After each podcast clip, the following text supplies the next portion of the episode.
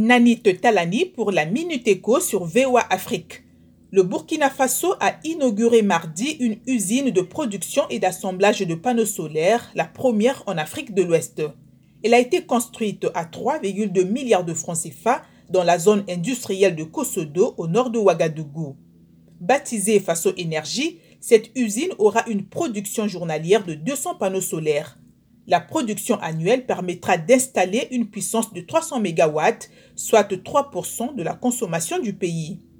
À Madagascar, les opérateurs touristiques durement affectés par le coronavirus n'espèrent que 5 à 10% de visiteurs sans les vols internationaux.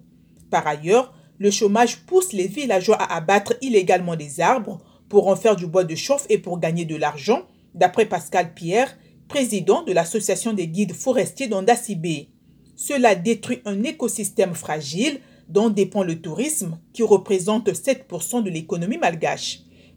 Pour terminer, ici aux États-Unis, les nouvelles inscriptions au chômage ont légèrement augmenté la semaine dernière à 870 000 contre 860 000 la semaine d'avant, selon les chiffres publiés ce jeudi par le département du travail. Les analystes ne s'attendaient qu'à 825 000 demandes, soit une hausse de 4 000.